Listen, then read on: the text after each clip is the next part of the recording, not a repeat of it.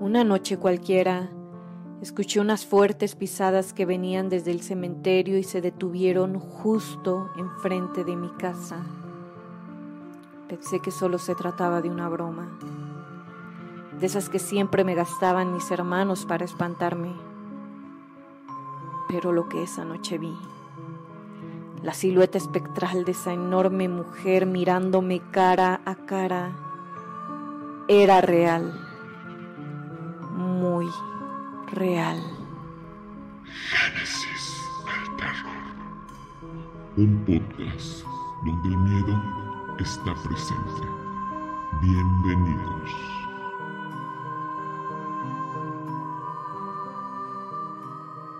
Hola, ¿qué tal? Bienvenidos al episodio número 3 de este podcast titulado Génesis del Terror. Mi nombre es Elizabeth González y como en cada emisión me acompaña Victoria González y juntas les contaremos historias que les prometemos los pondrán al borde del terror y el suspenso.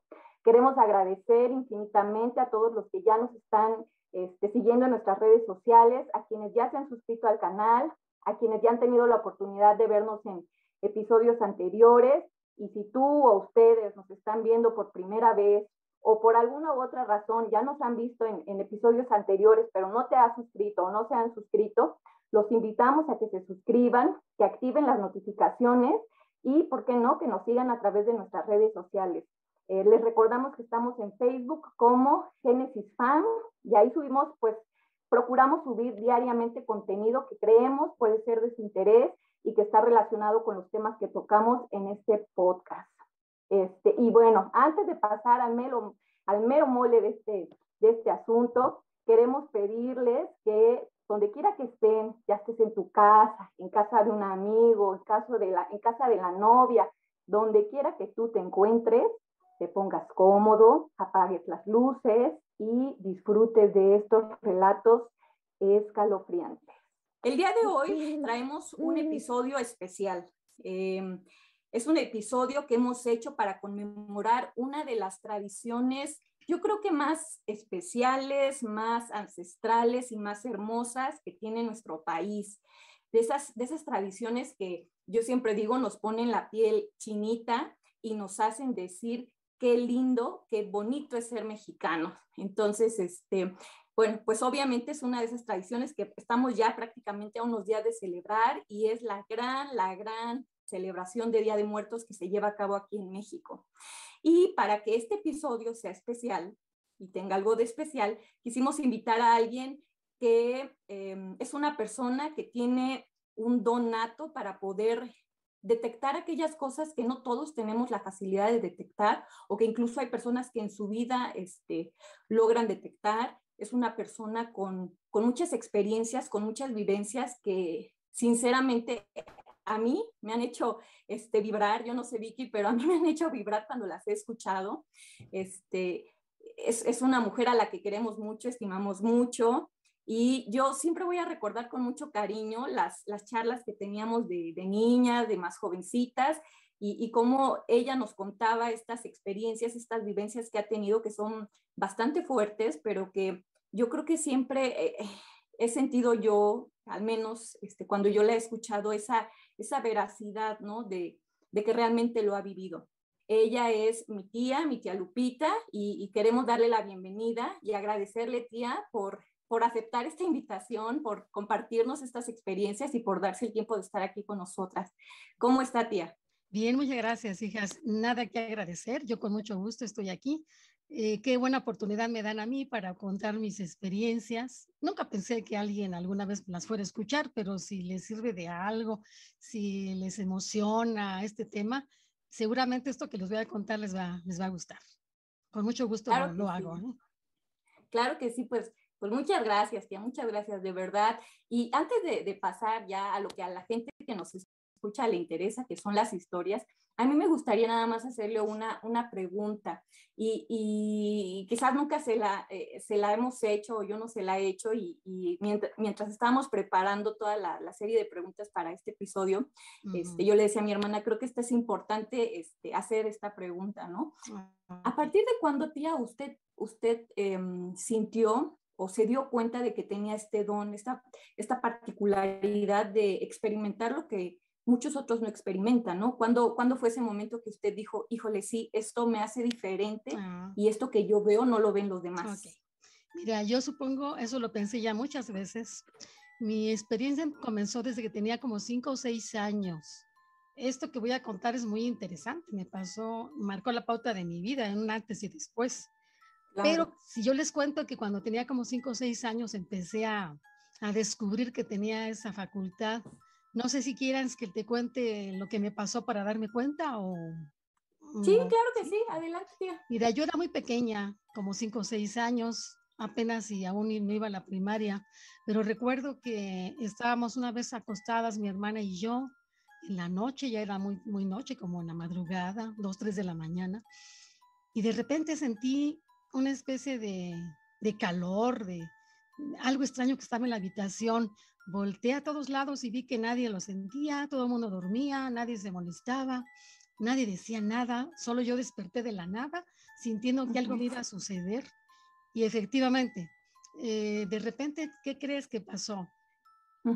Que alguien me, me, quitaba las sábanas de, de, mi cama, me las quitaba y me empezaban a jalar de los pies.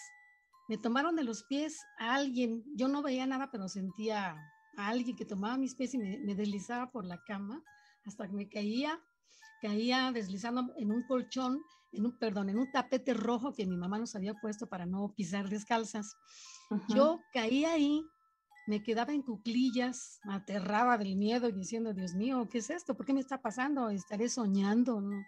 Me hacía mil preguntas, fíjate, a esa edad, ¿quién va a entender? De repente yo sentí que a mis espaldas alguien respiraba, como que jadeaba y decía, ¿qué es esto? Y me armé de valor y volteé. Ay, pues cuando volteé hacia atrás, vi atrás de mí, abajo de la cama, una mujer muy grande, yo digo grande porque eh, abarcaba todo el espacio de la cama a lo largo. Estaba ahí acostada, vestida de negro totalmente. Era un escalofrío, empezó a sentir frío en la habitación, empecé a sentir ese olor como fétido de algo que ya estaba podrido. Eh, yo la observé, nunca le vi la cara, pero era una mujer, yo sabía que era una mujer que me miraba desde ahí. Entonces yo tenía un pavor, un pavor. De momento me armé de valor y brinqué y me subí a la cama otra vez y me tapé la, la cara porque dije, no, no, esto no es verdad, esto no es real. No era un sueño, era despierta totalmente. Yo le decía a mi hermanita, oye, despierta para que vean lo que está. Pero ¿sabes qué pasa? En esos momentos te haces como mudo, como que ya no entiendes qué está pasando. Y ellas tampoco entienden, están súper dormidas, nadie te hace caso. Al otro día, contesto a mi mamá, a mis papás, a mis hermanos, y me dijeron, como es obvio, es un sueño, hija, no te espantes, eso lo te, te imaginaste, no hagas caso, eso me sucedió dos, tres veces. Y ya, ya no quería contarlo porque las veces que lo decía me decían que, que lo había imaginado, que, que, era muy imaginativa, muy sensible, que, que, no me espantara, que no pasaba nada. Y aprendí a seguirlo viviendo, ya yo solita, sin comentarlo con nadie. Sí. Y eso sucedió seis años más. Esos seis años lo veía seguido y me pasaron después cosas extraordinarias como mi primer viaje astral y cosas esas de ahí a los 12 años. Supongo que eso de viaje astral en otra ocasión se los platicaré, pero por el momento quería hacer un recuento de cómo empecé a darme cuenta de que yo veía a esta mujer para que así les cuente la, la cosa más importante que me sucedió a los 12 años.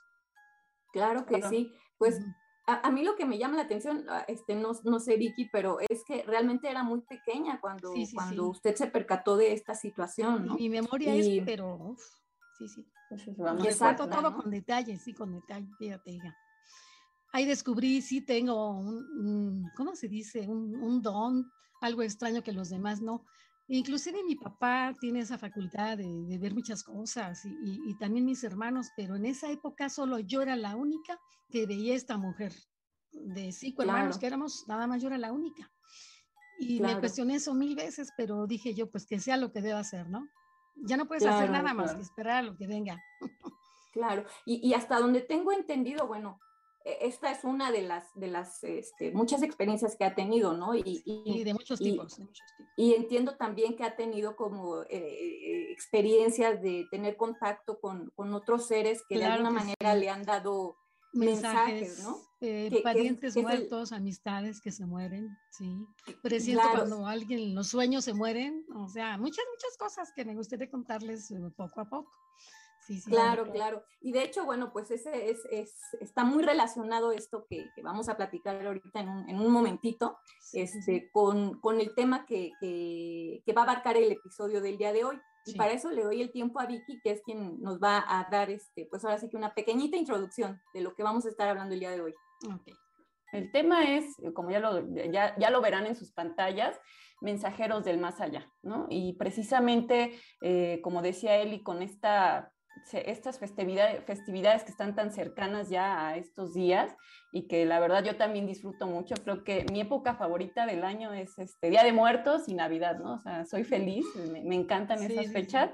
Entonces creo, eh, elegimos este tema porque creemos que está muy ad hoc, ¿no? Como para empezar a generar este ambiente de poder recordar a nuestros seres queridos que ya han partido, inclusive aquellos que ni siquiera conocimos, ¿no? Porque creo que todos nosotros hemos oído historias de familiares que no conocimos y que nos encantaría conocer, ¿no?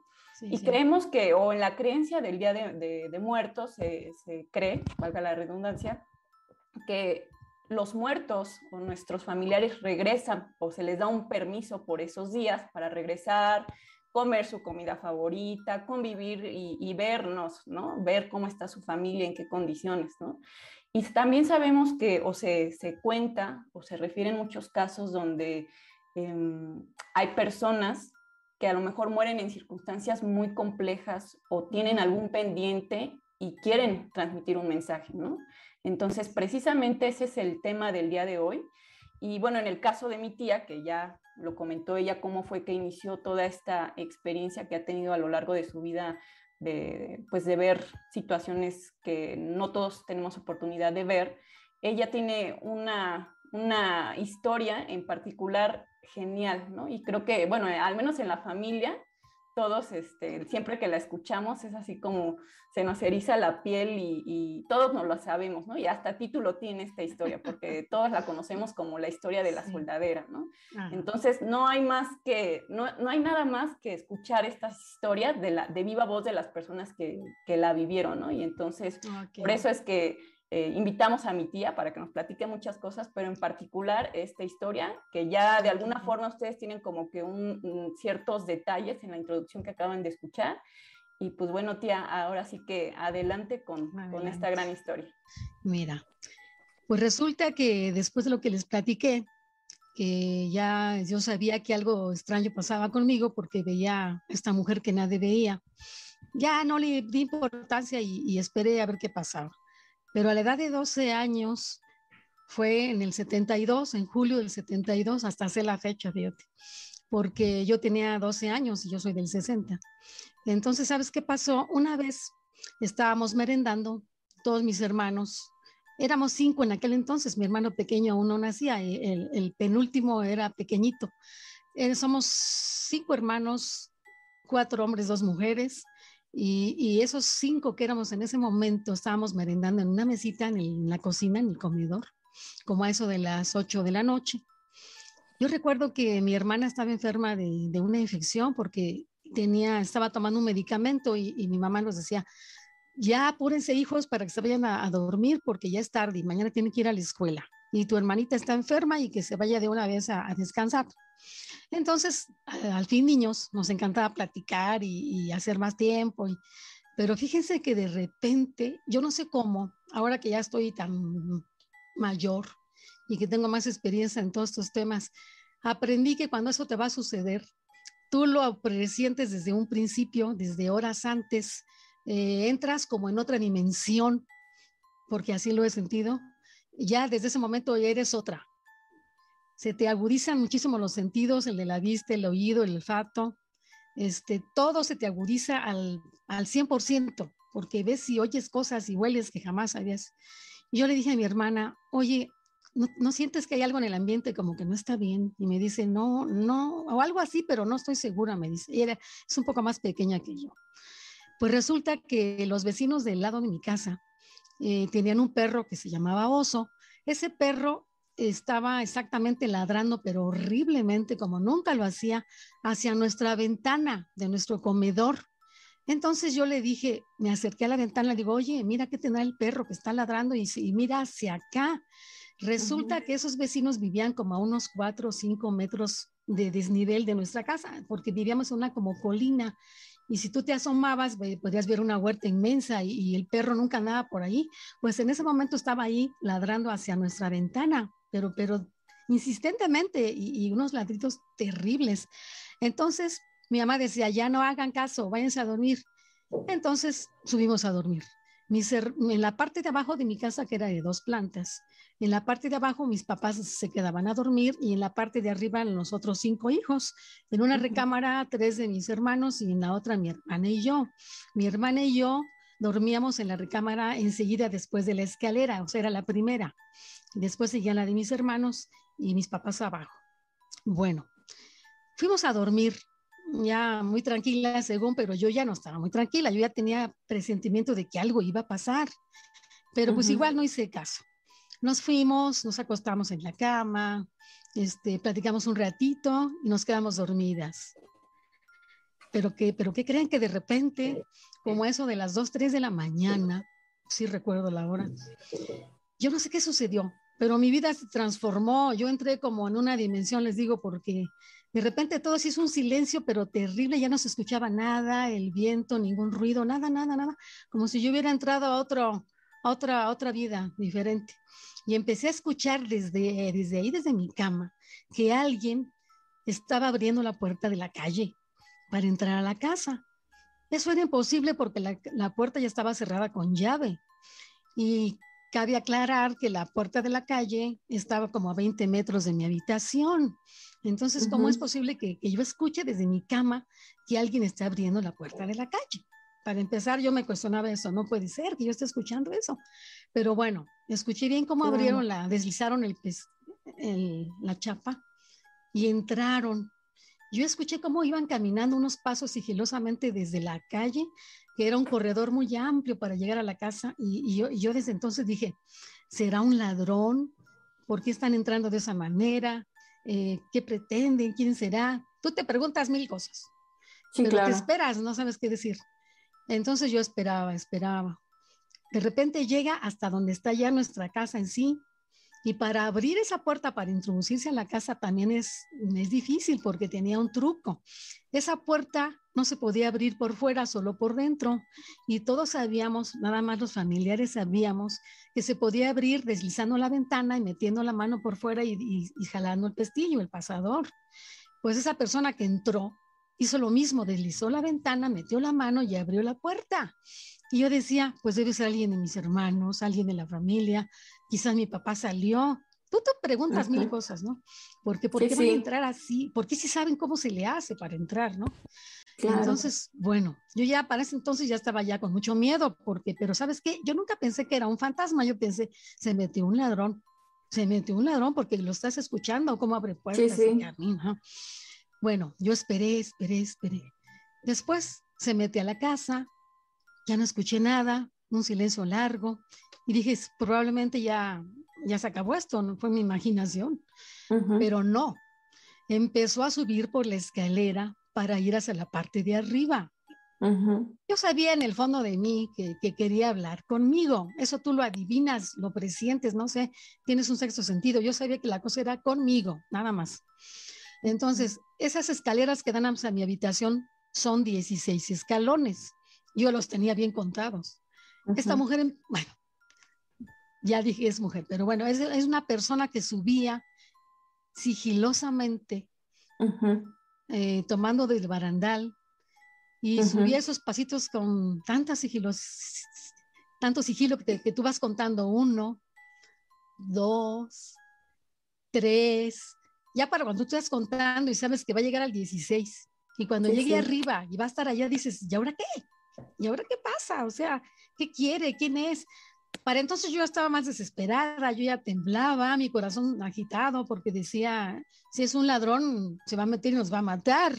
eh, ¿cómo le digo a mi papá que por favor se levante para que vea quién es? No podía ni hablar, de repente empecé a sudar muchísimo, mi corazón latía muy fuerte y, mi boca ya no podía hablar, se me quedé como muda, como muda del pánico. Entonces dije, pero ni modo, ya no puedo hacer nada más que esperar. Sí, claro. Los pasos llegaron hasta arriba, hasta el 16, y se hizo una pausa más larga, un silencio más largo. Y yo ya me, moría de desesperación, decía, bueno, ojalá se haya acabado, esto fue un sueño, no puede ser, o es mi hermano que me quiere hacer una broma, decía yo. Cuando me despierte le voy a decir a mi mamá que lo regañe, porque ¿por qué está haciendo eso? Tú te preguntas mil cosas. Todavía no se imaginaba que pudiera ser algo mm, sobrenatural. Así, sobrenatural, ¿no? Porque ya tenía tiempo que ya, desde niña ya no veía a la señora esta. Y quién sabe por qué eligió esa edad que yo tenía. Bueno, el caso es este, que de repente ya no escuché nada, nada, nada, y dije, ya terminó. Pero no, resulta que ese día había luna llena. No sé por qué todo el mundo dice, y es cierto, que cuando hay luna llena, que se ve todo como de día en la madrugada, afuera de nuestra recámara había un patio muy amplio y se veía la luz de la luna. Y, este, y por dentro de mi recamarita había un tocador con una luna, un espejo muy grande si tú veías desde la cama donde estaba yo acostada hacia el espejo, podías ver la puerta sin tener que mirar la puerta directamente. Para mí era fabuloso porque yo podía estar viéndola desde lejos, desde, desde mi cama veía el, la, el espejo y podía, se reflejaba la puerta y ahí yo veía quién era. Entonces yo me tapé la cabeza con la sábana y desde ahí veía. Entonces, ¿qué creen? Que de repente empezaron, se empezó a girar la, la perilla de la puerta quiero aclarar que no era una, eh, no era de esas como manija, era una perilla redondita de esas. Sí, de las que se Tú ves que empieza a girar y cuando comienza a girar te da un pavor porque lo hacen tan despacio que dices, ¿por qué hacen esto? Te enojas contigo misma porque dices, mm, ¿por qué hacen esto? Sea quien sea, pues que ya entre rápido, dices tú, y que te digan quién es que quiere, ¿no? Pero para entonces yo dije, no, no, no, no, no, no me atrevo a mirar, yo no voy a ver, voy a ver por el espejo, tiene que ser alguien que me quiere hacer la broma, no sé. Entonces esperé. De momento, cuando termino de girar la perilla, abren la puerta lentamente. La puerta Quiero aclarar que es de madera, ya muy vieja, está húmeda por la, porque ya está vieja y está húmeda. Entonces, cuando tú abres una puerta que ya está húmeda y vieja, rechina, y tienes que empujarla con fuerza porque no se abre tan fácil. Yo dije, pues para empujarla tiene que ser alguien que tenga fuerza y alguien que sepa, no sé. Pues así le hicieron, empujaron la puerta, se oyó el rechinido de la madera y la abrieron como unos 40 centímetros. Entonces yo, por el espejo, vi la parte abierta de la puerta y, quería ver, quería ver quién era y quién había abierto, pero se supone que si afuera había luna llena se debería de ver la luz, la luz del patio de afuera, pues no, se veía todo oscuro, todo oscuro, como si alguien estuviera parado y estuviera tapando la luz. Yo decía, Dios mío, pero, pero, ¿por qué no veo la luz? O sea, ¿qué pasa? ¿Quién es? Y me esperé, me esperé, me esperé tenía un pavor, ya para entonces estaba temblando, rezaba todo lo que me sabía, este, mi quijada ya se me había desencajado del miedo, pero también soy curiosa, dije, tengo que ver, porque esto no es así tan fácil. Entonces me atreví a destaparme tantito y ver, dije, tengo que ver quién es. Y ahí está, el momento más terrible de mi experiencia. De repente entra la persona, se introduce tantito a la recámara y la vi la vi ahí, la vi parada en la puerta. Era una mujer altísima. Yo digo altísima porque estaba casi daba al marco de la puerta. Era una mujer alta, delgada. Si me preguntan cómo supe, no sé. Te digo que en ese momento como que te desarrollan todos tus sentidos y ves cosas que no puedes ver normalmente. Y la vi exactamente como se lo estoy contando. Era una mujer enorme, parada, su mano estaba puesta en la perilla, su mano era una mano grande, larga, delgada, descarnada, mitad carne, mitad hueso, con las uñas largas y sucias. Este, empecé a sentir un miedo porque yo dije, esto no es normal, esto no es natural, esto no es un ser humano normal. Empecé a escuchar, a sentir que olía horrible, un olor fétido, como a podrido, como a azufre. Eh, me empezó a dar mucho frío, bajó la temperatura yo sentí en ese momento que de verdad yo entré a otra dimensión, eh, que tenía que convivir con ella, eh, como que yo entré a su mundo, No ella entró al mío, yo entré al de ella, porque experimentaba cosas que los seres humanos no experimentan. Entonces, yo para entonces le decía a mi hermanita, despierta, despierta, mira, mira que hay una persona en la puerta, pero ella estaba profundamente dormida, nadie la podía despertar. Ya lo supe después, investigando que la gente que no le toca ver el momento no sabe nada ni de nada más que tú. Bueno, de repente la mujer se acerca un poco más, se mete a la, recámara y la observo mejor. Traía un sombrero ancho, ya todo como roto, raído, maltratado. Su pelo era largo, que le caía en la espalda, el, el pelo enmarañado, sucio, andrajoso. Yo no sé cómo lo podía ver, fíjate, si era, estaba en su espalda, pero yo lo... Hace cuenta que tú estás como flotando y, ves todo así como, como una película, ¿no? sí, claro. Bueno, después bajé la vista poco a poco. No le vi la cara. Dicen que no se les ve la cara y creo que es cierto. Pero yo sabía que me estaba viendo. Ella me estaba observando desde ahí porque sentía su mirada, su mirada. Solo se le veían como eh, los ojos, pero sin, sin ojos, como dos cuencas vacías, que me observaban, me observaban. Pero la luz de la luna le reflejaba su cuerpo y podía ver muchas cosas. Entonces vi que ella traía unas carrilleras que se atravesaban alrededor de su pecho, de esas que usaban en la revolución, que traían sus cartuchos. la carrillera así en cruz. Me observé más, traía uno como saco, como chaleco grande, holgado, también sucio y, viejo. Y seguí observando un cinturón ancho en la cintura, con una hebilla grande.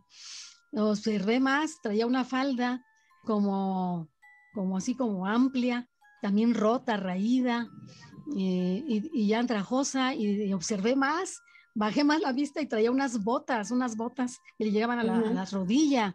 Así, no sé por qué vi esto, si yo se suponía que estaba yo aterrada y, la veía nada más por el espejo, pero observé todo eso. Pero lo más extraordinario que vi en ella, que me llamó tanto la atención, es que se reflejaba la luz de la luna en su cuerpo y se le podía ver su pecho. Su pecho estaba totalmente descarnado, era puro hueso, pero se veía cómo respiraba, como si se fuera a asfixiar. Y tú podías ver cómo, cómo su corazón latía mucho y el pecho le brincaba así, que le latía, le latía y se, hasta la cama escuchaba cómo se estaba asfixiando la mujer. Y entonces yo, yo decía en ese momento, Dios mío, esto es real, no estoy soñando, la estoy viendo directamente. Esa mujer existe, quiere algo de mí. Ya para ese momento yo ya me armé de valor y me destapé y la vi de frente. Ya no vi el espejo, la vi de frente. Me armé de valor y, le dije, ¿qué quieres? Pero yo hablaba con la mente, porque con la boca no. ¿Quién eres? ¿Qué quieres? Habla y vete ya, le digo. Se mete a la recámara y cierra la puerta cuando se introduce, pues te da más miedo porque dices, Dios mío, ¿qué va a pasar? Me quiere matar. Tú piensas, me quiere matar. Porque, ¿por qué se mete y cierra la puerta? Bueno, esta mujer se introdujo, cerró la puerta y se acercó a mi cama.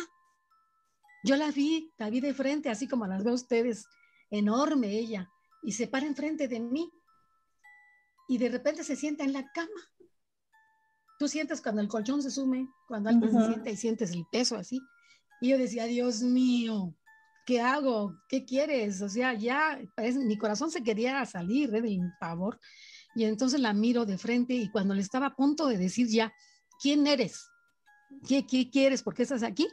En ese momento escuché que mi mamá se levantaba, prendió las luces de la parte de abajo y empezaba a subir las escaleras hacia nuestra recámara porque le tocaba la medicina a mi hermanita.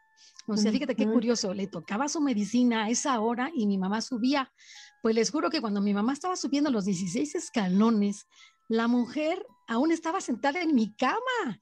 Yo dije, ay, qué bueno, qué bueno porque mi mamá va a subir, va a entrar y la va a ver. Fíjate qué ingenua, ¿no? Dice, seguramente mi mamá sube, la ve y ahora sí me va a creer que yo veo a esta señora desde que era una niña, porque ya después a cabos es la misma que yo veía abajo de mi cama. Entonces, ¿qué crees? Que cuando mi mamá llega casi al último escalón, la mujer se levanta rapidísimo, sale y azota la puerta y se va. Mi mamá entra y nos dice, hijas, pero ¿por qué se andan saliendo si tu hermanita está enferma? Dice, yo acabo de escuchar que cerraron la puerta. Entonces ella me observa toda espantada, con los ojos desorbitados y desencajada. Yo no podía hablar hasta que me calmé y me dice, ¿qué te pasa? ¿Qué te pasa, hija? Y yo, ay, mamá, le digo, es que, ¿qué crees que pasó? Ya le platiqué toda la experiencia No me creyó, obviamente, porque era algo muy fuerte como para decirme, ay, sí, hijita, no, no. Me dijo, no, hija, seguramente fue un sueño, otra vez, fue un sueño, no hagas caso, no te preocupes, eh, ya todo pasó. Ok, así quedó. Ya no hablé del tema, me, me quedé muy, muy impresionada. Pasó el tiempo y a veces lo platicaba, a veces no. Y entonces tú se sientes muy mal cuando la gente no cree en lo que tú estás diciendo. Claro. Pero de repente, ¿qué creen que dos años después le pasó exactamente lo mismo a mi hermana? Entonces, cuando le pasó a mi hermana, a mí no me sucedió. Ella me dice que le pasó muchísimo parecido a lo que yo conté, pero que yo, fíjate lo que pasó, ella dice que yo le dije, ahorita vengo y me salí del cuarto y la dejé sola, cuando yo jamás me levanté, jamás, pero ella dice que yo así dije y se quedó sola y tuvo su encuentro con ella hasta me dijo, sí, hermana, ahora sí te creo. Yo también la vi, no vi todo lo que tú viste, pero sí vi que era una de una de la revolución porque traía sus carrilleras, su sombrero y le vi su cuello, me dice. Es todo lo que yo vi, dice, pero también igual me moría de miedo y no supe qué hacer. Entonces, ¿qué creen? Que para entonces mi mamá dijo, no, eso sí es verdad, o sea, ya son las dos y no creo que estén mintiendo. Ya les creyó. Claro. Entonces, ¿sabes qué hizo mi mamá? Dice, ahora sí voy a preguntar a alguien que sepa de este tema, a alguien que sepa algo más, ¿no? Que me pueda aconsejar. Y lo único que se le ocurrió fue ir a ver a un sacerdote que era psiquiatra y psicólogo a la vez y que sabía de estos temas. Ella lo, lo conocía y lo fue a ver. Le platicó esta historia de las dos y ella pensaba que el padre le iba a decir que era una mentira. Dijo, no, señora. Dice, le voy a decir algo, no se espante. Eso es verdad. Porque mi mamá le dijo, ¿y, y por qué yo no lo veo? Entonces el, padre le dijo, mire, señora, déjeme decirle, hay algunas personas que nacen con ciertos dones para tener esos contactos con seres espirituales. Dice, y, y los seres espirituales saben quiénes son. Y cuando se hacen presente, nada más se presentan a la persona que está capacitada para poderlos ver. Porque fíjate, dicen que si tú no estás capacitada te puedes morir de un infarto. Sí, sí, claro, sea, claro. Sí, pero que ellas tienen el don de saber quién sí, quién no para acercarse a ti. Entonces el padre le dijo, señora, investigue qué hubo en su casa antes de que vivieran ahí, porque seguramente se trata de una persona que murió allí con un sufrimiento muy grande y se quedó su energía allí impregnada porque se murió agonizando y quiere que le ayuden a algo de cierta manera. Entonces uh -huh. ella contactó a sus hijas para que sus hijas le ayudaran de alguna manera, pero le dijo, mire, si la vuelven a ver, dígales a sus hijas que le hagan una pregunta. A mí me da risa porque tú no puedes ni hablar en ese momento. Dice que le diga yo, en el nombre de Dios te digo que me digas si eres de este mundo o del otro. Y dice que ellas te tienen que contestar, siempre te contestan. Para entonces yo todavía no tenía toda la experiencia que tengo ahora en las claro. cosas que vi después y no me atreví. Entonces, como que cerré mi mente para eso y ya no la volví a ver. Pero fíjate uh -huh. que es peligroso porque uno de mis hermanos oyó toda esa historia y se la contó a sus amigos y acá y eso. Y una vez un amigo suyo le pasó lo mismo, tuvo un contacto con un ser espiritual y sí le dijo, él sí se armó de varón, le dijo, en nombre de uh -huh. Dios te digo que me digas si eres de este mundo o del otro. Y el ser le contestó, pero ¿qué crees que a veces son seres que son malos, que son entes del mal, no simplemente son claro. sí seres de luz? Y este hombre se lo quería llevar, dice que lo agarró del cuello y le dice, sí soy, soy, pero soy un ente del mal, dijo, y vengo por ti, y lo estaba ahorcando a su amigo.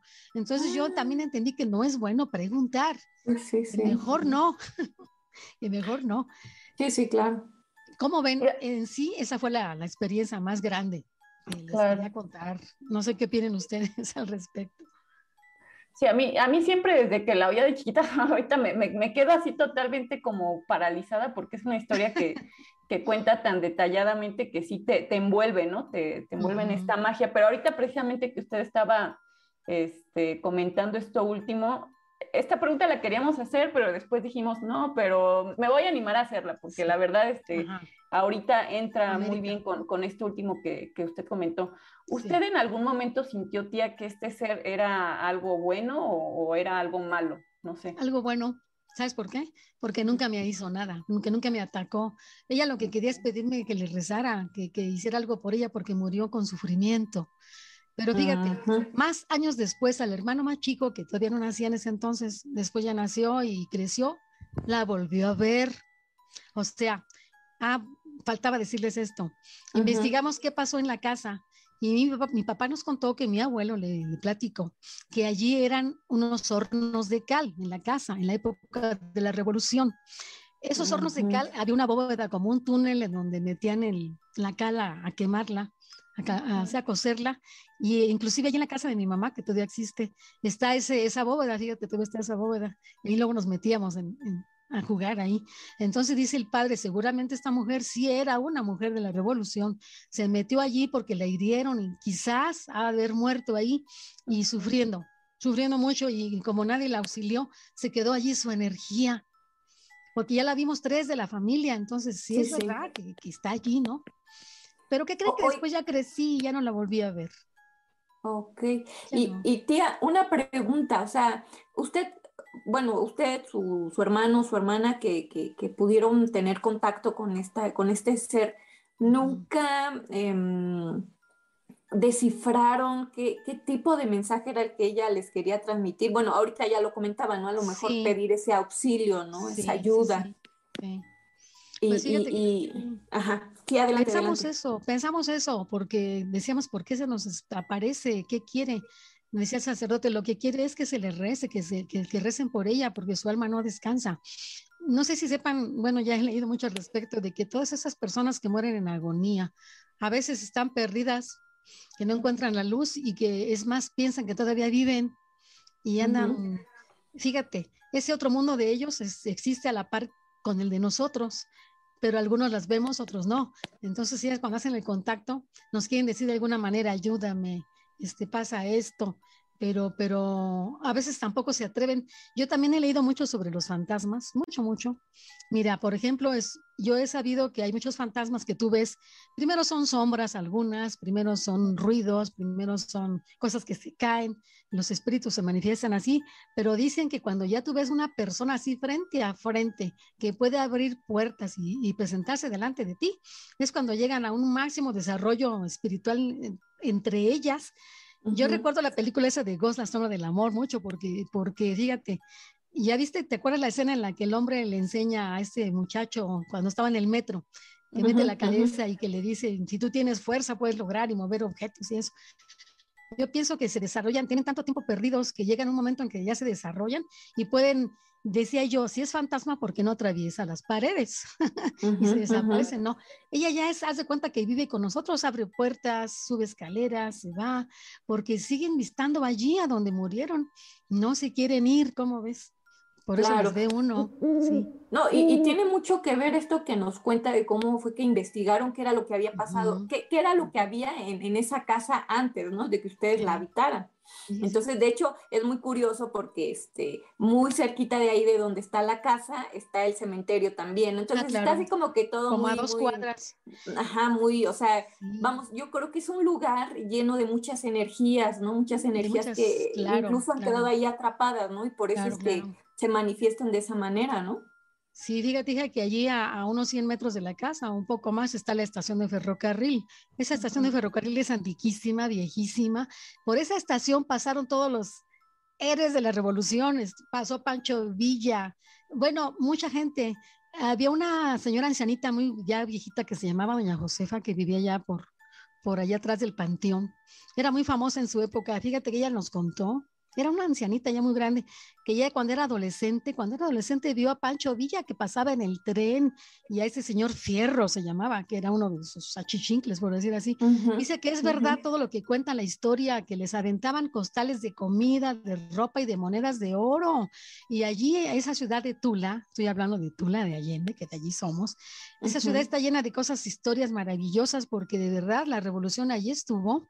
Mi abuelo en paz descanse nació en 1897 y él estuvo en la revolución a los 17 años y él cuenta que vio todo eso, conoció a toda esa gente en el panteón que está cerca de la casa, está, estaba enterrada la hija de Melchor Ocampo, nos encantaba ir a verla y hasta que se la llevaron, pero, pero hay tumbas de 1700, 1800 en ese panteón. Hay mil historias maravillosas en nuestra colonia, de verdad, ¿eh? que estoy segura que no nada más yo las ha vivido, mucha gente. Sí, no, de hecho ahí en la, en, bueno, ahí hablando de Tula y ahora sí que aprovechamos y saludos a todos los de Tula. Los que son de Tula. Que, pues ahorita se ha hecho famosa, ¿no? Por esto, por, por, las inundaciones por que Por lo que pasó, sí, la inundación. Desafortunadamente, pero este, pero como dice usted, es una ciudad que al menos yo la recuerdo así con mucho cariño, con mucho amor, pero también, ajá, con muchas historias, ¿no? Y este cementerio, como dice usted, este, es ya creo viejísimo. Sí, de ese panteón. Y un día que me inviten otra vez, les voy a platicar cosas maravillosas de ese panteón.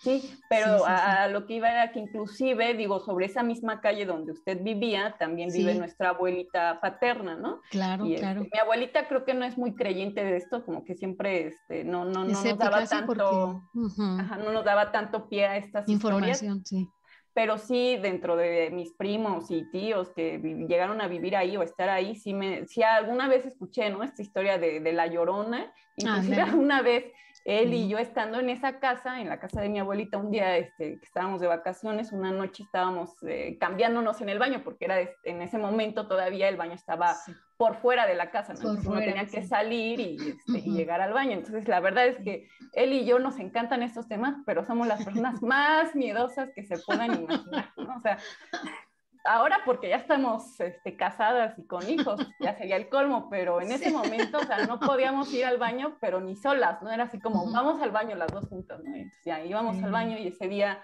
este, fuimos a cambiarnos, ya era tarde, y de repente oímos un grito así horrible, ¿no? Sí, sí, sí. Y nos quedamos las dos así en el baño. Salió te lo aseguro. Sí, sí, paralizadas y dijimos, no, no salimos.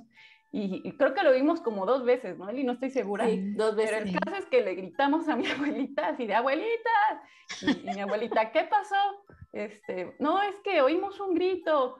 No, no, no, este, no es nada, sálganse, sálganse, ¿no? Mi abuelita no Son los perros, nos dijo. son los, perros. Nosotros no fue perros, ni que nada, eso se oyó horrible. Sí, claro. Bueno, la verdad ella no fue por nosotros, o sea, mi abuelita dijo, pues ahí háganse bolas y ya salimos por ahí pero sí hay muchas historias de esa, sobre esa calle. Maravillosas, maravillosas.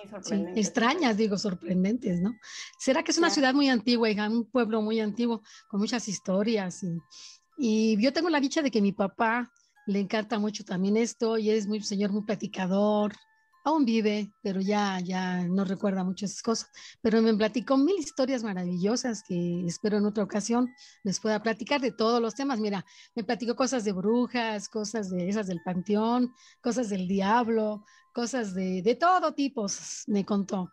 Pero yo he vivido también por mi cuenta muchas cosas interesantes. Claro.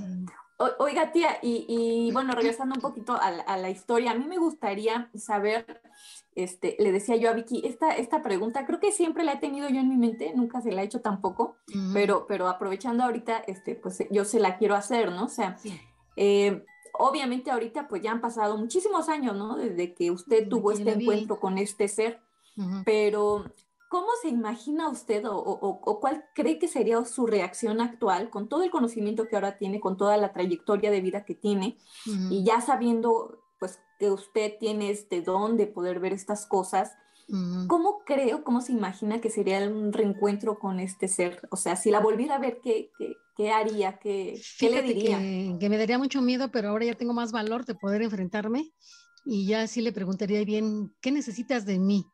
¿Qué puedo hacer por ti? Porque si me permiten ahorita adelantito les platico de unas tías que sí me hablaron y ahora yo sí me ya estoy en esa condición de poder preguntar qué quiere, qué necesita y si te dicen y te piden el favor.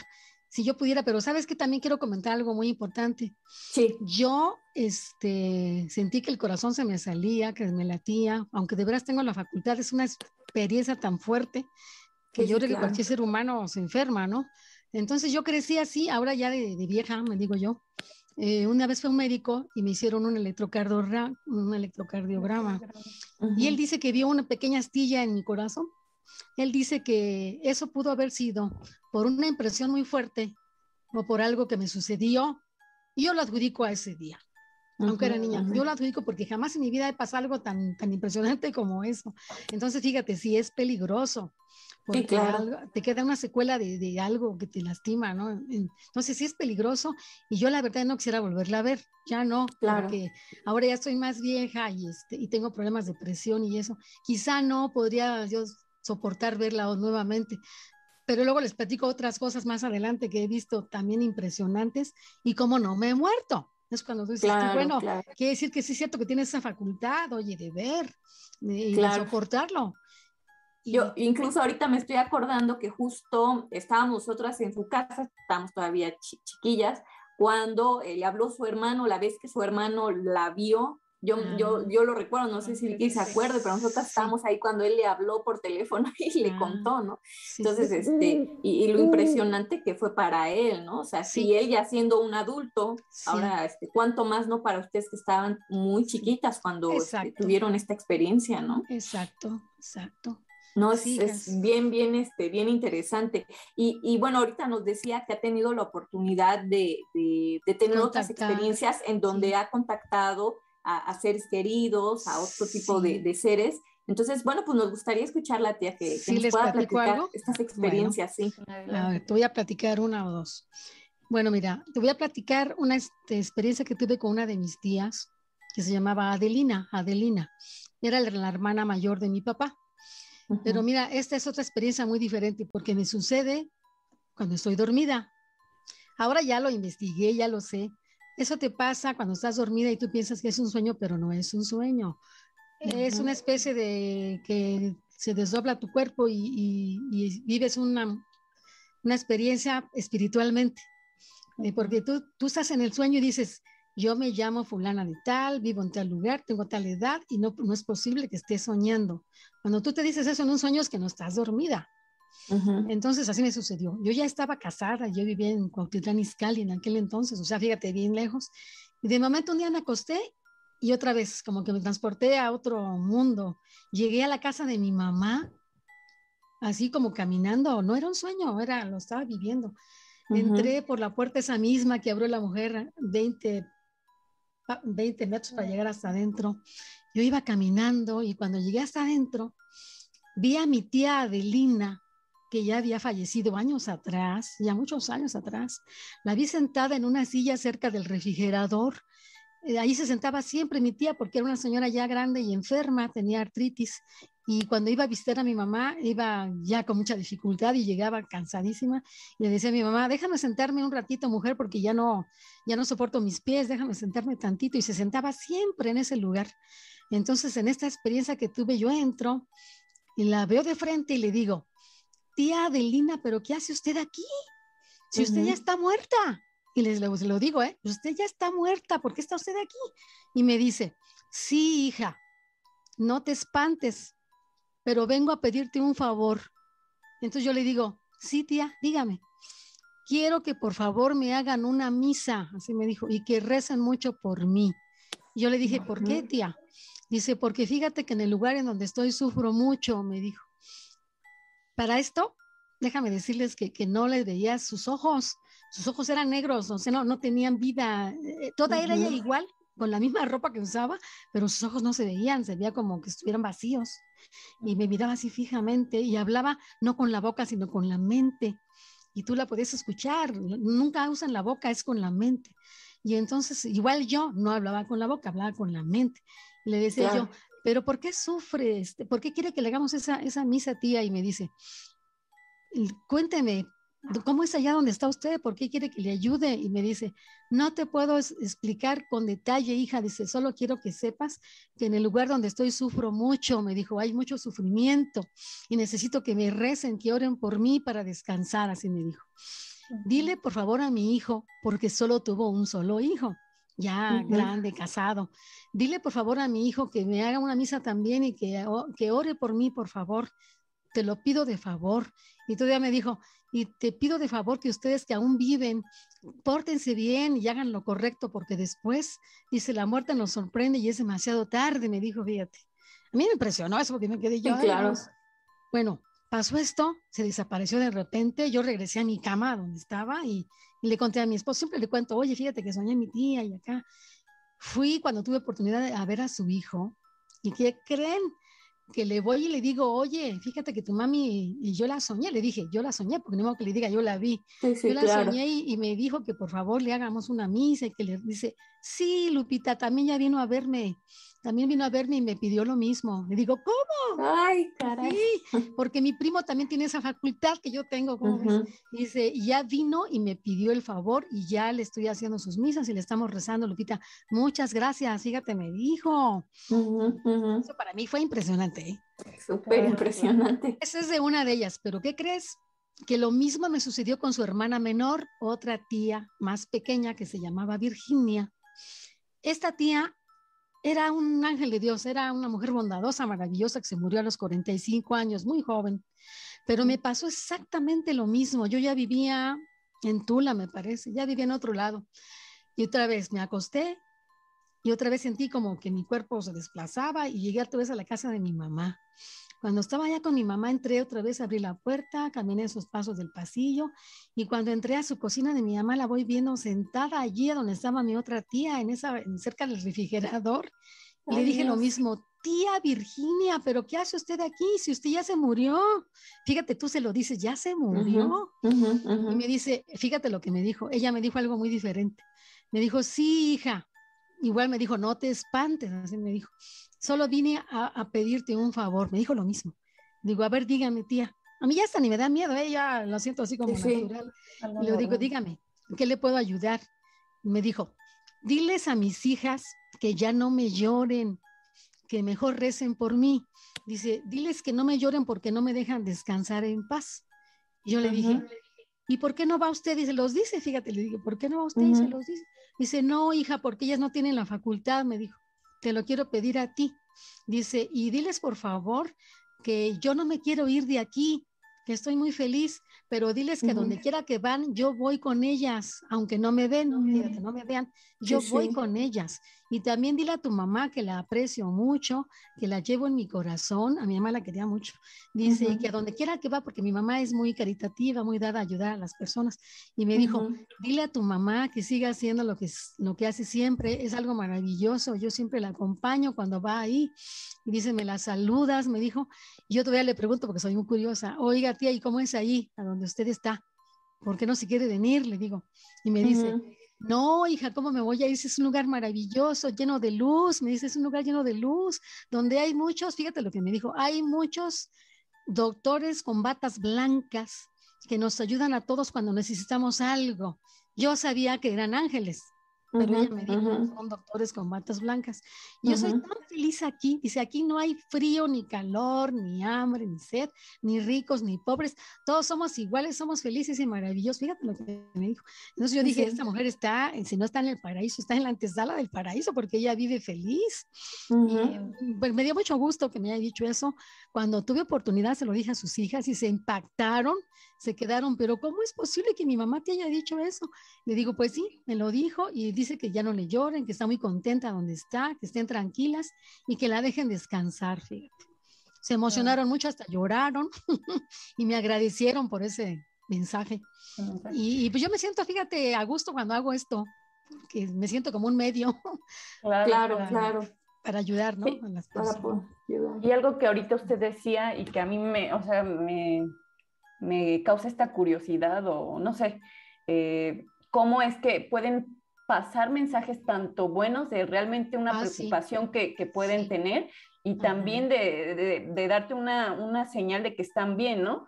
hace poquito, bueno, no, no hace poquito, hace muchos años, ahorita que comentaba esto, eh, uno de los hermanos de mi mamá cuando falleció, yo tuve un sueño con él, ¿no? Este, antes, meses antes de que él falleciera, tuve un sueño donde lo veía mal, ¿no? Ah, yo estaba muy chiquita, no sé, tendría eh, unos 10, 11 años por ahí. ¿no? Entonces, ah, mm, digo, no es el tema de ahorita y tampoco voy a entrar en, detalles en este sueño, pero este, a mí me pasa mucho, ¿no? Soñar con cosas que de repente ya a, poquito tiempo después se vuelven realidad. Entonces lo veía mal en el sueño y me acuerdo que ese día me desperté bien temerosa, mi mamá igual me dijo, no, no pasa nada, es solo tu imaginación, fue un sueño y, ya, ¿no? Eh, muere mi tío y después en un sueño lo, lo, lo, veo nuevamente, ¿no? Ya muerto él, poquito tiempo después donde ya lo veía él bien. Mi tío había tenido pues, varios problemas de salud, Este, inclusive tenía una pierna que, que, pues estaba como afectada por, por, un problema de diabetes que él tenía. Y, este, y recuerdo que en el sueño lo veía súper bien, ¿no? Y me enseñaba y me decía, hija, estoy bien, y me enseñaba su pierna y la veía perfecta, ¿no? Entonces, para mí, sano, sano, sano. Entonces, para mí sí fue un sueño así como, eh, pues especial, ¿no? Porque dije, o sea, mi tío me está dando. Te quiso decir que, estaba bien, exacto. Estaba bien, exactamente. Hay muchas personas. exactamente. Hay muchas personas como usted que, que, tienen esta capacidad y esta fuerza para poder verlos, ¿no? De frente. Yo realmente soy bien miedosa. Yo creo que yo si veo algo así me ahí me da un infarto y me muero. Pero sí me pasa mucho en sueños, ¿no? Ver, ver este tipo de cosas. Y no solo con él, también recientemente con una tía, tuve un sueño similar, ¿no? Donde eh, ella murió pues eh, con una situación compleja y la veía súper bien, ¿no?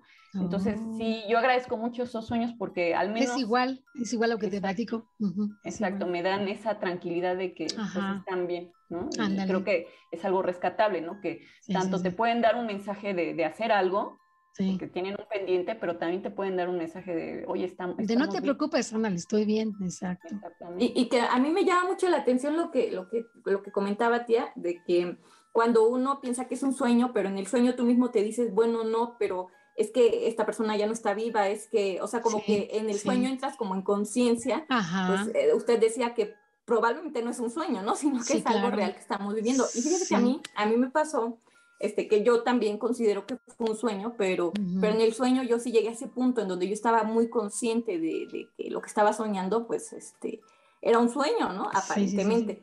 o sea, yo igual, este, me soñaba yo en, en, en el kinder donde yo estudié, y estaba yo caminando y de repente llevaba, llegaba justo a la entrada del kinder y ahí veía a mis maestras, a mis maestras que en ese tiempo fueron del kinder, o sea, hace muchísimos años, ¿no? Mm. Y las veía y las veía sentadas en una mesa y en esa mesa tenían un libro enorme, un libro grandísimo.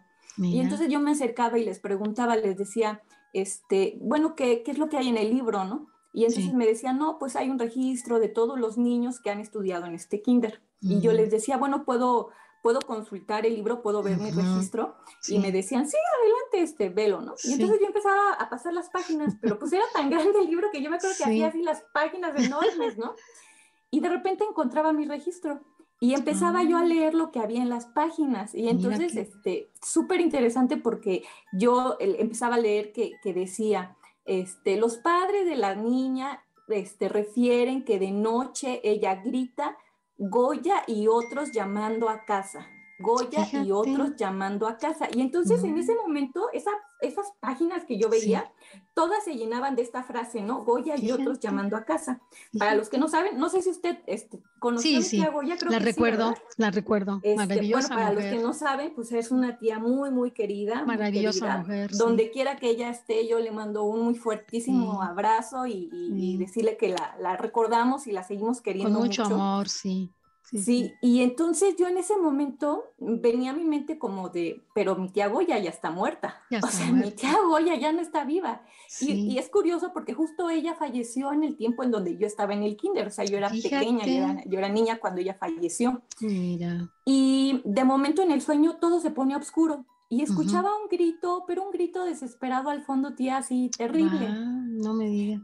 Y yo me acuerdo que me desperté del sueño, de esas veces que te despiertas con la palpitación así del corazón, que sientes que se te va a salir. Sí. incluso con lágrimas. O sea, yo me desperté ese sueño llorando. Sí, a mi mamá. Y me acuerdo que fui de inmediato al cuarto de mamá y le empecé a platicar. Le dije, fíjate que tuve este sueño, este, cha, la, la, la, la.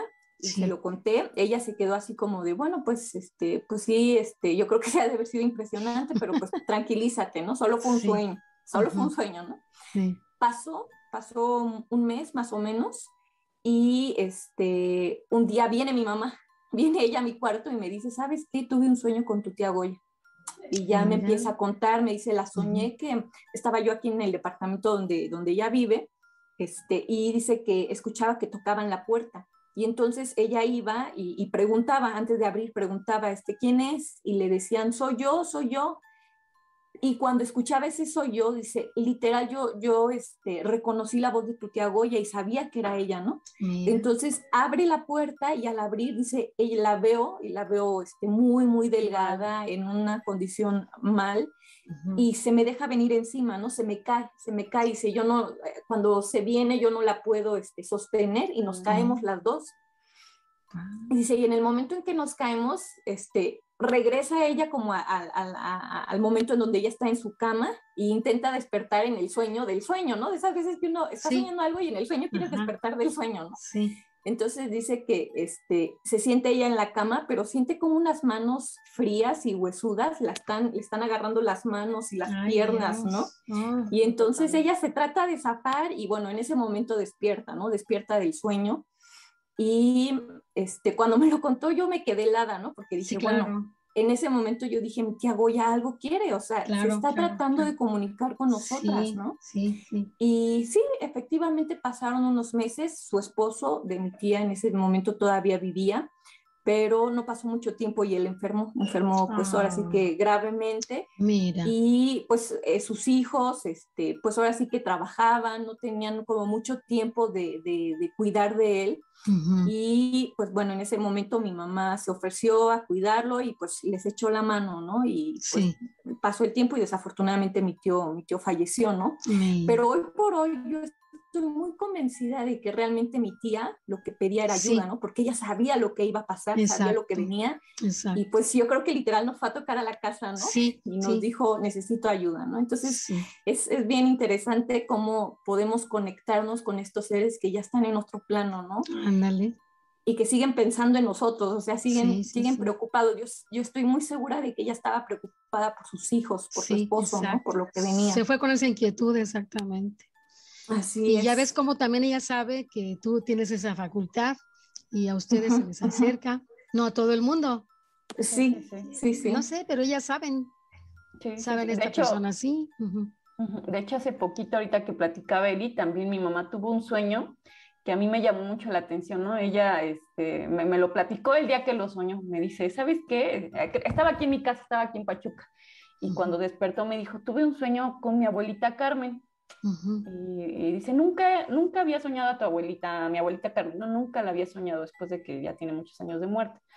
Dice, soñaba que estaba como en un mercado, así con mucha gente, y de repente sentía que alguien me, me tocaba por la espalda, así suavemente que me, me, tomaba por la espalda. Entonces yo volteaba y veía a tu abuelita así claramente, o sea, dice, era de esos sueños, como le dicen, sueños vívidos, ¿no? O sea, la veía así clara, clara, todas sus eh, expresiones, su cara, facciones, todo, ¿no? Dice, bien bonita que la veía así.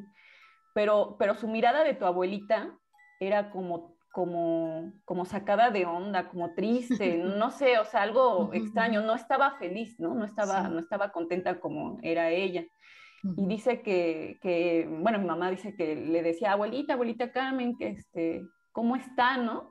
Pero que mi abuelita así como seria y, que de repente la veía, la volteaba a ver a los ojos y le decía, ¿qué está pasando? Pero como en, tono de pregunta, ¿qué está pasando? Ah, y se desvanecía, se desvanecía la imagen de su abuelita, ¿no? Mm. Este, y bueno, mi mamá se, se, quedó con ese sueño. Yo también cuando me lo contó así se me puso la piel chinita. Dije, sí, pues, sí, sí. que habrá querido decir mi abuelita, ¿no? que pues porque se la vio como triste, algo quiere, ¿verdad? También. Exactamente. Y bueno, de, dentro de, de, todo eso, meses antes y posterior a en estos días, pues precisamente en la familia de, del lado de mi abuelita han pasado muchos, pues muchas cosas no muy agradables, ¿no? Han fallecido muchas personas, este, han vivido momentos muy complejos y sí creemos, me decía mi mamá, sí creo que mi abuelita de alguna forma está como diciendo, ¿qué le está pasando a mi familia? ¿no? ¿Qué está pasando? ¿Por qué están habiendo tantas desgracias? ¿no? Y, y, pues sí, o sea, a veces ellos buscan la forma de comunicarse con nosotros, ¿no? Sí. Fíjate que mucha gente me ha dicho, Lupita, ¿por qué no estudia? ¿Por qué no aprende más para que tenga contacto? Fíjate que no. Yo pienso que eso debe ser así espontáneo, cuando ellos quieran, ¿no? Claro. Y tú estás abierto siempre y cuando ellos quieran los escuchas, ¿verdad? Claro, claro. Yo creo que es lo más que podemos hacer. Así es. y es, es, un tema bien, bien interesante, bien este, extensísimo. Se quedan en el tintero este, muchísimas, sí, pero... Muchas, muchas, muchas cosas. Este, pero ya que está, ya que está Katia, pues la vamos a comprometer a que nos, nos colaboren más episodios con más experiencias, porque sabemos que no solo de este tipo de experiencias ha tenido, ha tenido de muchas, ¿no? Otros temas diferentes, sí, sí. Y yo creo que, que, la gente necesita escuchar ese, e, esas historias, merecen ser contadas esas historias y, y, sobre todo, como decía Vicky al inicio, de viva voz, ¿no? De usted, que, que las pueda platicar y que la gente la escuche. Eso se me quedó grabado de un señor que un día dijo, no es lo mismo que usted me cuente y yo lo platique y que lo trate de narrar a que lo cuente la gente que lo vivió. Y creo que Exactamente. Es, distinto porque a una vez yo contesto en la familia y un señor me dijo, no voy a decir nombre, pero me dijo, Lupita, ¿es verdad lo que está diciendo? Se me hace que es mentira, que es puro cuento. Y yo le dije, desde el momento que usted me pregunta eso, está dudando de mí y está diciéndome que yo soy una mentirosa. Digo, y no soy mentirosa. Eh, así es que si me quiere creer bien y si no, pues también la gente no la puede obligar a que crea lo que ellos no ven, ¿verdad? Claro, claro. Sí, sí siempre, pues siempre son, son experiencias que, que son complejas y que para algunos es, es bien complejo de, de, de creerlo, pero... creer. Uh -huh pero al final, digo, yo lo decía este, cuando, cuando la presentaba, yo siempre he sentido esa parte de veracidad en, en, las historias que usted cuenta, ¿no? Y uh -huh. no sé los demás, pero yo sí la percibo con esa veracidad de que realmente lo vivió, de que realmente le pasó, ¿no? Y eso es algo que no todos, no todos, este, digo, hay, uno puede escuchar muchas historias de personas, pero no en todas se detecta esa veracidad, ¿no? Entonces, este, pues bueno, finalmente yo creo que, sí, yo, yo que... creo que... Fíjate que, que sí, pasa. yo tengo una amiga reciente que un día le platiqué cosas así y me dijo, Lupita, pero no es posible que usted platique todo esto, porque no solo sabe de esto, sabe de viajes astrales, de premoniciones, clarividencia, o sea, mil cosas y dice, eso no es normal ni es común. Yo te voy a decir que como ya uno lo está acostumbrado, piensas que es común y, ya no, no, no, crees que es algo distinto. Pero la gente que te escucha sí se admira y me dice, pero ¿por qué sabe tanto? ¿Por qué le ha pasado tanto? ¿Por qué, ¿Por qué cuenta todo eso? Yo no sé. Claro. Yo no sé, pero, pero así es, ¿verdad? Así es. Claro, claro. Que, que solo uh, Dios sabrá, ¿no? Por qué le da sí. a ciertas personas y, y a veces eh, ahorita recordaba yo otra historia, así como, este, no sé si para ir cerrando, pero de, de uh -huh. las últimas que traía yo de este tema, uh -huh. este, eh, de este tío que yo les comentaba que, que, había soñado, inclusive él se le apareció a un, bueno, en ese momento era esposo de una de mis tías, uh -huh. era hermana de este tío que falleció, este, después de muerto. Decía que después de que este tío falleció, eh, su esposo de, de, mi tía empezó a decirle, oye, es que tu hermano se me aparece no, pues cómo que se te va a aparecer, ¿no? O sea, no, es que se me aparece, lo veo este, en el baño, lo veo en la sala, en los sueños, y, y, me quiere decir algo, ¿no? Este, y total que creo que también pasa algo similar donde él se arma de valor y le pregunta, o sea, ¿qué es lo que, qué es lo que necesitas, qué quieres, ¿no? Porque dice, ya no dormía, este, siempre espantado, de repente sí, me sí, despertaba así todo asustado de que lo estaba viendo y ya, algo, ya mi tío le dio el mensaje, ¿no? Que, que quería que le llevara ciertas cosas a una casa que él tenía en, en, en el estado de Veracruz, este, y bueno, hacer como que, como un ritual, o no sé realmente ah, ahí bueno. qué fue lo que, que, le pedía, que le llevara unas sí. velas y demás, ¿no? Pero algo bien curioso que decía mi tía, ¿no? Eh, eh, hace poquito que la veíamos y nos platicaba esta historia, era que eh, pues de momento ella dijo, no, ¿y cómo sé yo que es mi hermano, no? ¿Qué tal si es Ajá. otra cosa que está ahí como que sí, tomando sí. esa figura, que era un poquito de lo que hablábamos ser, en, en, en, el episodio pasado? Pero dice que una de las cosas que la, la, hizo así saber que sí era su hermano era que precisamente le, le decía a su esposo, dice, es que me dice que en la casa, en esa casa donde quiere que le lleve las cosas, hay un tesoro. Y dice, cuando me dijo eso, o sea, yo supe que era mi hermano, ¿no? Dice, porque oh. mi hermano siempre tuvo esa creencia de que en esa casa había un tesoro, ¿no? Oh, este, y, y, bueno, pasa eh, los días, van, le, este, este, el esposo de mi tía le, se compromete con él a tal fecha, para tal fecha voy a ir a la casa y voy a llevar lo que me estás pidiendo, ¿no? Pero por favor ya déjame en paz, este, no, no me asustes, no me molestes, ¿no? parece ser como que sí le, le, hizo caso, llega la fecha, van, dejan las cosas ahí en la casa, así todo lo que le pidió, y sí, o sea, creo que esa ya, a partir de ahí dejó de verlo, pero este, pues es muy curioso, ¿no? Cómo estas personas sí regresan. ¿Cuál, será, cuál sería el pendiente? Yo aún no, no logro entender cuál era el pendiente de mi tío, pero este, se comunican aún con quienes no creen en estas cosas, porque hasta donde tengo entendido, este, esta persona, el esposo de mi tía, no era creyente de estas situaciones, ¿no? Entonces a veces se comunican inclusive hasta con quienes no tienen eh, aparentemente estabilidad, ¿no? De, de percibir estas cosas. Yo creo que están como desesperados, ¿no? Y buscan a alguien que, que se ha llegado a ellos. Así es, así, Porque otra gente que ni los conocía no creo que les hagan el favor. Tiene que ser alguien familiar, ¿no? Cercano. No, qué, qué interesante, Qué, interesante cosas cuentas también tú, Vicky. Te digo que todos sabemos cosas interesantes, ¿no? Que nos han pasado. Sí, a todos, en todas las familias. No, y pues ahora sí pasan, suceden, ¿verdad? Siempre hay alguien que cuente algo interesante. Sí, así es. Así es. Pues desafortunadamente el tiempo se nos, se nos, agota, pero este, a mí se me pasó así como este. Sí, como si fuera abrir y cerrar de ojos. Diez minutos, sí, sí, sí. Pero, este, pero bueno, la, la, invitación está ahí, tía, está en el tintero, que, que pueda este, eh, venir en otros episodios y contarnos más de estas experiencias que, que ha vivido. Nos va, nos va a llenar de mucho agrado y seguramente también a quienes nos están escuchando o nos van a escuchar. y gracias. Y pues le agradecemos. A ustedes. Le agradecemos este, ahora sí que su tiempo. Al contrario. Este, y, y, y, pues ahora sí que, que se haya este, tomado la molestia de estar aquí con nosotros. No, yo no los puedo fallar. Y además saben que también soy fan de este tema y más que nada porque pues yo lo, vi, lo vivo y, conozco tanto ya a mi edad que tengo mucho que platicar y que decir. El día que me inviten con gusto, yo estoy dispuesta, ¿eh? primero Dios, si no hay otra cosa. Y les platicaré más cosas que me han pasado maravillosas, no solo de fantasmas, sino de cosas increíbles. Claro que sí. Muchas gracias. ok, muchachas. Pues bueno, pues pues por hoy es, es, todo lo que, lo que queríamos compartir con las personas que nos escuchan.